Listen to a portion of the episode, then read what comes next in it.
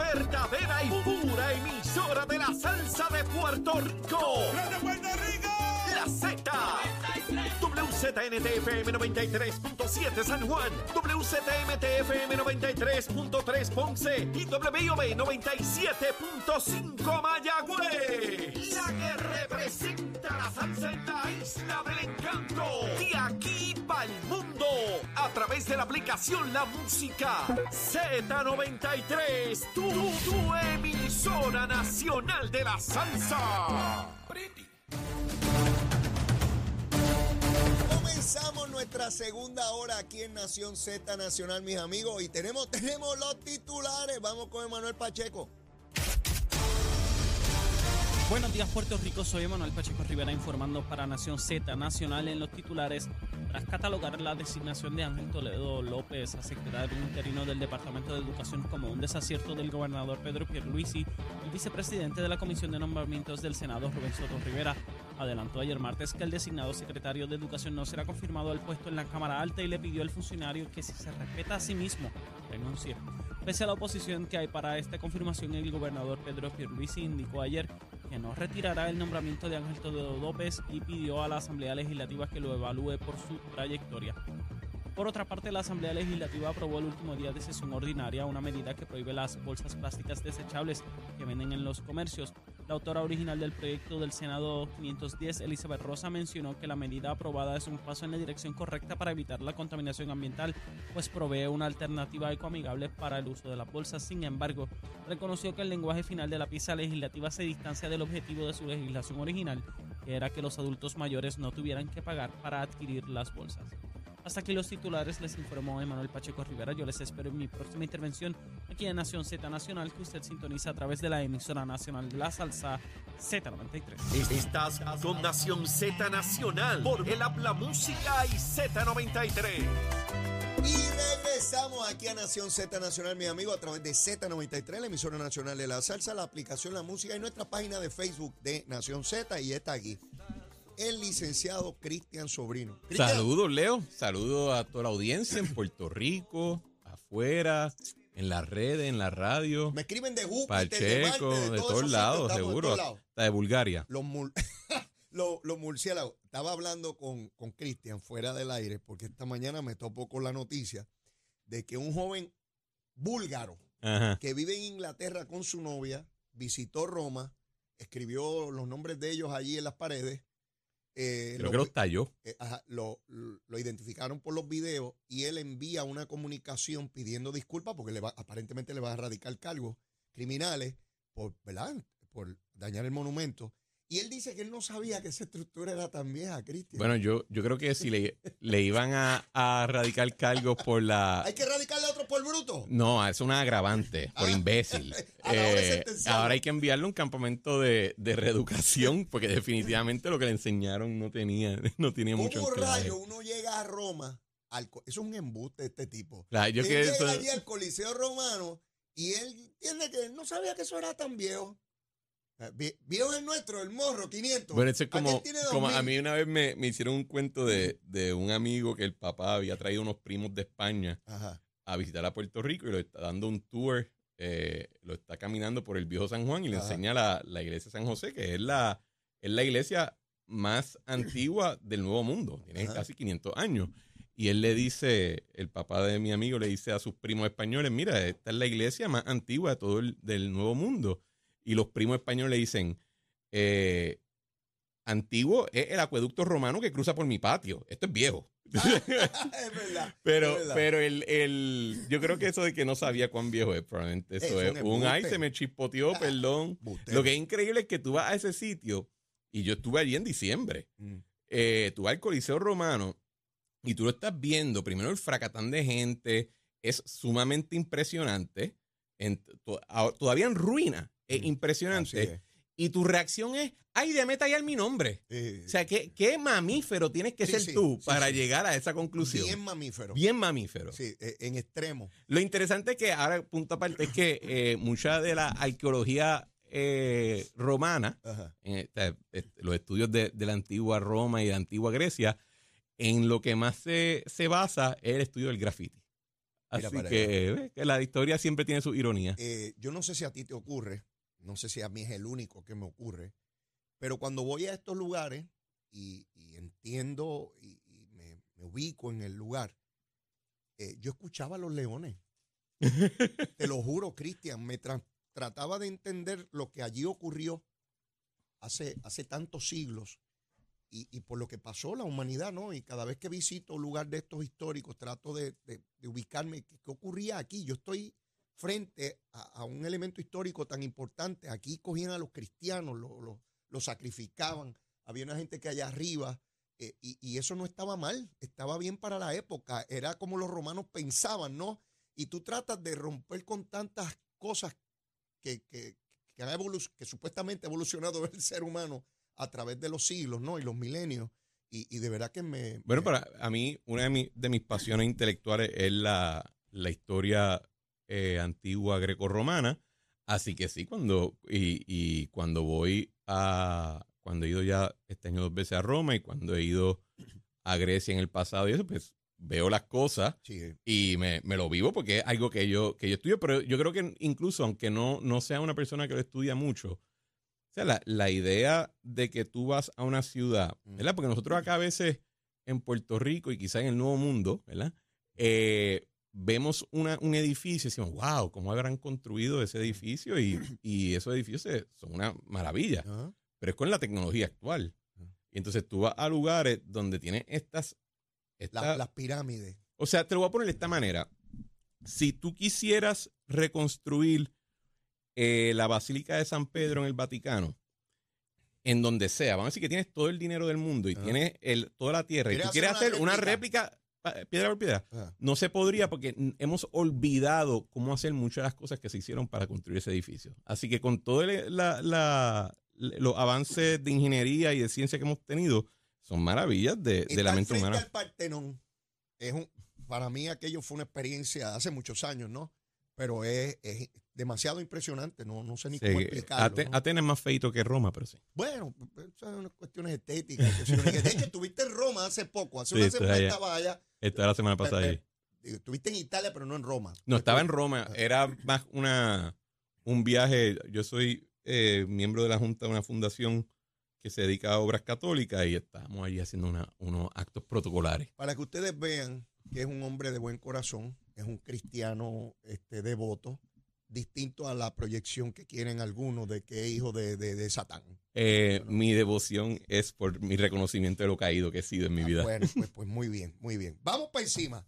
Tribunal Supremo de los Estados Unidos de América toma dos determinaciones hace apenas unos días que estremecieron los cimientos de lo que se entendía ya era un derecho adquirido por la población y que no podía cambiar. Uno, ¿Cuál de todo? Porque fueron por- varios por- casos. Por eso.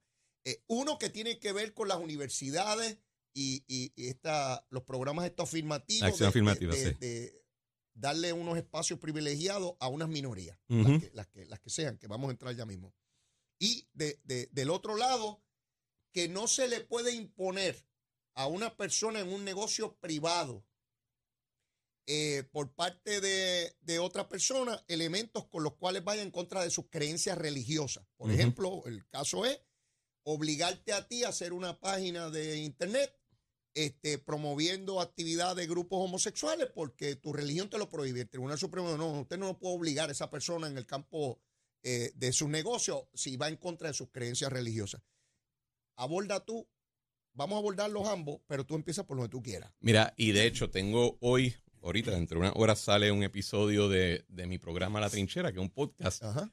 En Spotify, Apple Podcast y en cualquier otra plataforma que usted quiera. Y ahí eh, un episodio de dos horas donde el licenciado José Javier Lama y yo lo vamos a discu- discutimos cuatro casos, entre, entre esos, esos dos Ah, en mayor profundidad, pero hay que, hay que coger esto un poquito con pinza porque dada la temática de los casos, Mm. la manera que uno ha visto que se ha estado discutiendo tanto en medios como en redes sociales, Mm. eh, en algunos casos es histérica, En algunos casos es incorrecta técnicamente porque claramente no leyeron los casos. Y en otros casos eh, es demasiado, eh, de, es demasiado leniente con las implicaciones de las decisiones. Porque yo en efecto entiendo que esas dos decisiones que tú haces alusión y, otras dos adicionales que se decidieron esos mismos días presentan la posibilidad de una revolución Mm. Eh, en términos del andamiaje jurídico constitucional de los Estados Unidos. Eh, son decisiones bien grandes si ocurren ciertos eventos después. Por ejemplo, el caso que tú haces referencia sobre eh, la página web de, de bodas homosexuales. Se ha estado, uno ha visto en los medios personas diciendo, ah, ahora van a empezar a poner de nuevo letreros que dicen aquí no se permiten los gays o aquí no se permiten los negros, Antes- etcétera. Antes que avances por ahí, ¿cuáles son los hechos del caso? ¿Qué, Lo- qué da base a ir al tribunal? Porque este caso, un poquito también, parte de lo interesante es que se nota que fue un caso montado para llegar al Supremo. Eh, esta señora, ella se dedica a diseñar páginas web. Y ella in- está en el estado de Colorado. Y ella indica que tenía un interés en comenzar a proveer un servicio de prepararle páginas web a parejas que se van a casar. Eh, Todos hemos ido a bodas donde de momento en lugar de, de una invitación, de donde llega la invitación y dice, por favor vaya y regístrese en nuestra página web, que ahí está el registro de regalo, ahí está Sí. el itinerario, toda esa vaina. Pero Eso, es, eso es un negocio privado. ella todavía no lo ha comenzado. Ok. ¿Qué pasa? En Colorado hay unas leyes y hay una comisión de derechos civiles que ha sido bien agresiva Mm. en entablar acciones contra personas que indiquen que ellos tienen un issue religioso con matrimonios del mismo sexo. Ok. Y si se recuerdan hace unos años, el caso controversial era el de un eh, eh, master, master Shop Bakery, que era un señor que hacía bizcocho, Bizcocho. que él decía, tú puedes comprar el bizcocho que te dé la gana, pero no me puedes obligar a hacerte uno para ti, para tu boda en particular. Y ese, es, ese caso eh, ha tenido muchos eventos procesales, porque no obstante que el señor ganó en el Supremo, todavía tiene personas demandándolo todos los días y le han hecho la vida de cuadrito. La abogada de ese mismo señor es la abogada de esta señora en este caso. Ok. Y como ella va a lanzar esa página, dice, yo tengo miedo que Colorado me va a caer encima. Así que ella re- presenta una demanda proactivamente diciendo, Tribunal Federal prohíbele al Estado de Colorado de multarme cuando yo lance esta página web. Pero ahí había una, ahí no había una controversia aún No. Y se lo permitieron, le reconocieron legitimación activa. Sí, porque se utilizó esta doctrina de que sería altamente probable la fiscalización que ella indicaba. Así que... Eh, eh, pa- pa- ¿Verdad? Porque a veces nos embollamos los abogados. Para usted ir al tribunal tiene que haber una controversia, tiene que haber algo, algo que tuvo que haber pasado. Sí. O sea, usted no puede ir allí, mira, yo quiero que digan tal cosa. No, no, eh, pues se, se considera consultivo, como que es una pregunta. No, no. Tiene que haber una controversia, tiene que haber un lío, un, un bollete, tiene que haber montado. En este caso no lo había, porque todavía no había abierto la vaina. No, y pero y parte interesante del caso es que uno entrevé que hay cierta coordinación incluso entre la demandante Ah, y el mismo estado demandado para estipular cuáles son los hechos para que no haya controversia de hecho y esto haga un fast track hasta el Tribunal Supremo de Estados Unidos. ok. Y entre las cosas que se estipulan, que el tribunal eh, reconoce como hechos indiscutibles, es que el asunto no es que ella le está rechazando servicios a cualquier persona. Ella dice, yo no le voy a dar, yo le voy a dar servicio a católicos, protestantes, gay, negro, chino, lo que sea. Todo el mundo. Lo- el- la controversia es si cuando le piden un servicio, ella puede rechazarlo por no estar de acuerdo con el mensaje que están pidiendo promover a través de la página web, porque ella lo que argumenta es que su trabajo no es meramente crear una página web, ella está comunicando su nombre, su marca, su compañía y no la quiere asociada con ciertas cosas, entre en la que es controversial aquí es el tema de eh, ma- eh, matrimonios del mismo sexo. Ok. Y el Tribunal Supremo no le dice, sí, tú puedes discriminar contra quien te dé la gana. Lo que le dice es que cuando se trata de asuntos de expresión y de trabajo creativo, el Estado no puede obligarte a promocionar una idea o una opinión o una postura con la cual tú no estés de acuerdo y que sea una convicción profunda de tu persona. Porque eso está protegido por la primera enmienda. Eh, eso, hasta cierto punto, es revolucionario porque desde los 1960 hasta, hasta recientemente, hasta esta decisión, aunque siempre se ha reconocido que dentro del derecho de, de la libre expresión y el derecho al culto y a tener posturas y convicciones profundas, eh, el gobierno cada vez más y más, sea estatal o sea federal, ha estado involucrado en la promoción de ciertos valores y que el rechazar esos valores a veces implica una acción punitiva en tu contra. Y en Europa eso es así. Y en Estados Unidos ese movimiento se ha estado viendo más, eh, coger más eh, vapor, ir más rápido. En Canadá, si tú dices XYZ y eso no está de acuerdo con lo que el Estado ha determinado que es la posición oficial del gobierno y del país, etcétera, a ti te pueden quitar tu licencia de profesionales, te pueden enviar a cursos de reeducación, eh, te pueden eh, quitar servicios tan simples como ir a la banca, etcétera. Y el Tribunal Supremo hasta cierto punto le está cortando, la, le está haciendo un cortapisa a, e- a ese tipo de acción a nivel de los Estados Unidos, donde se estaba viendo que estaba empezando a, a darse más y más en algunos estados. Lo que es también increíble de esto es que, ojo, el Tribunal Supremo dice, yo no estoy permitiendo que tú pongas el letrero que dice, yo no le voy a dar servicio a X minoría. Pero hay que reconocer que en nuestra economía moderna, cada vez más y más los servicios y el trabajo y la economía que se está desarrollando es de servicios, son creativos, son de, son de comunicar mensajes y entonces al tú abrir este tipo de, de posición que en realidad con- continúa una, legis- una casuística de los 90, pero se pensaba que por lo que había ocurrido en los últimos 20 años, pues quizás eso se había ya eh, dejado a un lado, pues todavía hay unas implicaciones que no creo que se han desarrollado basado en esta opinión. Todavía no, no, no estoy claro, eh, Cristian. Hoy aquí en Puerto Rico, pues eso nos aplica a nosotros. Yo tengo mi negocio, tengo mi negocio privado, nada de gobierno, y pago mis contribuciones.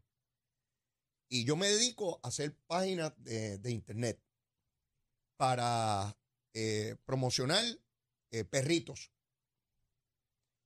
Y atiendo todo público que llega a mi oficina.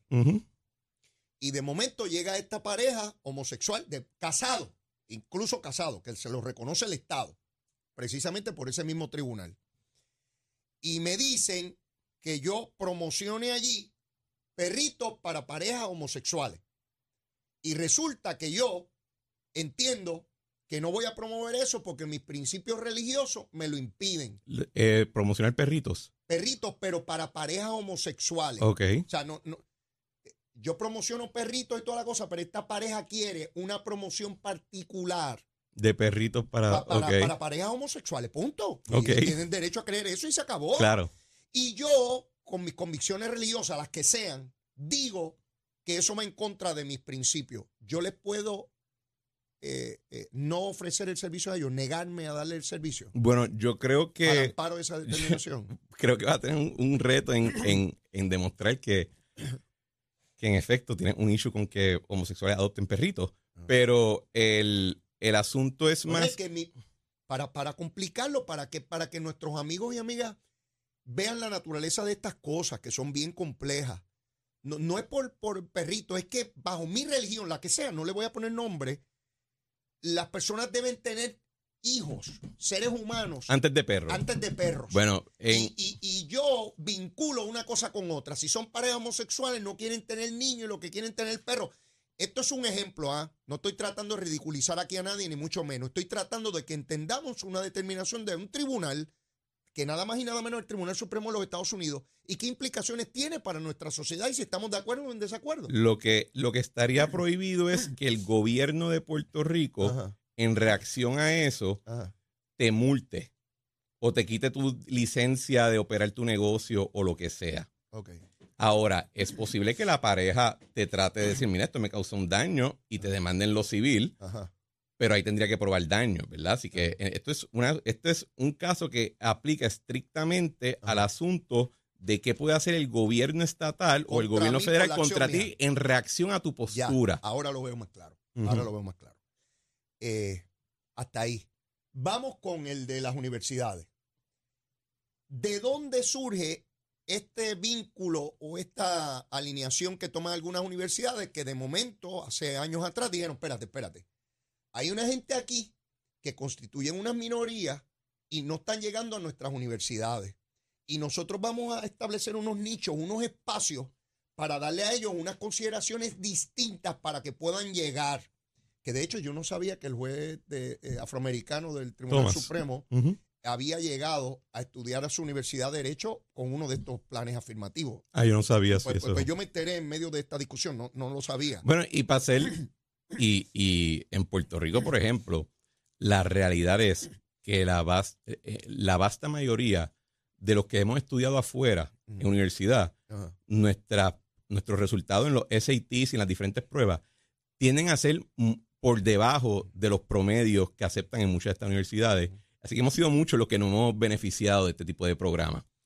Por mucho tiempo se argumentó que eso era discrimen, que cómo es posible que a una persona por el color de piel, por su origen, se les dé un trato preferencial para llegar a la universidad. Eso se Ujú. atacó por mucho tiempo.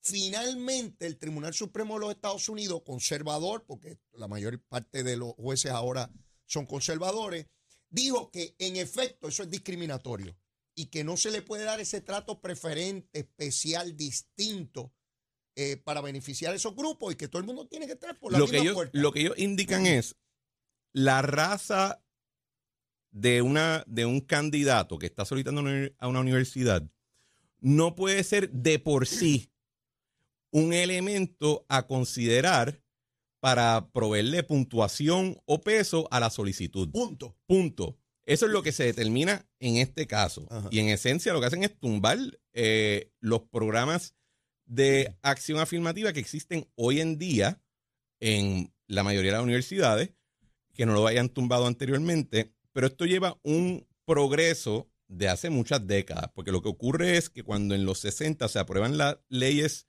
de derechos civiles a nivel federal, la nueva serie de esas leyes, se establece, yo no puedo, ninguna entidad eh, pública, privada o incluyendo las universidades pueden discriminar contra alguien por su raza, entre otras cau- causas, ¿verdad? Eh, pero en esa época también se desarrolla la idea de que, mira, en el caso, por ejemplo, de la población negra y de otras poblaciones marginadas, como estamos saliendo ahora, hace cinco minutos, de lo que era el, el régimen de Jim Crow y de la segregación sistemática y, y abusiva de esta población, no es solamente decir no vamos a discriminar, hay que tomar acciones afirmativas para tratar de alguna manera u otra remediar la situación. Y eso se va, eh, y esa, esa visión se distribuye no solamente en las universidades, sino en muchas otras áreas. ¿Qué pasa? Eso es una manera de discriminar.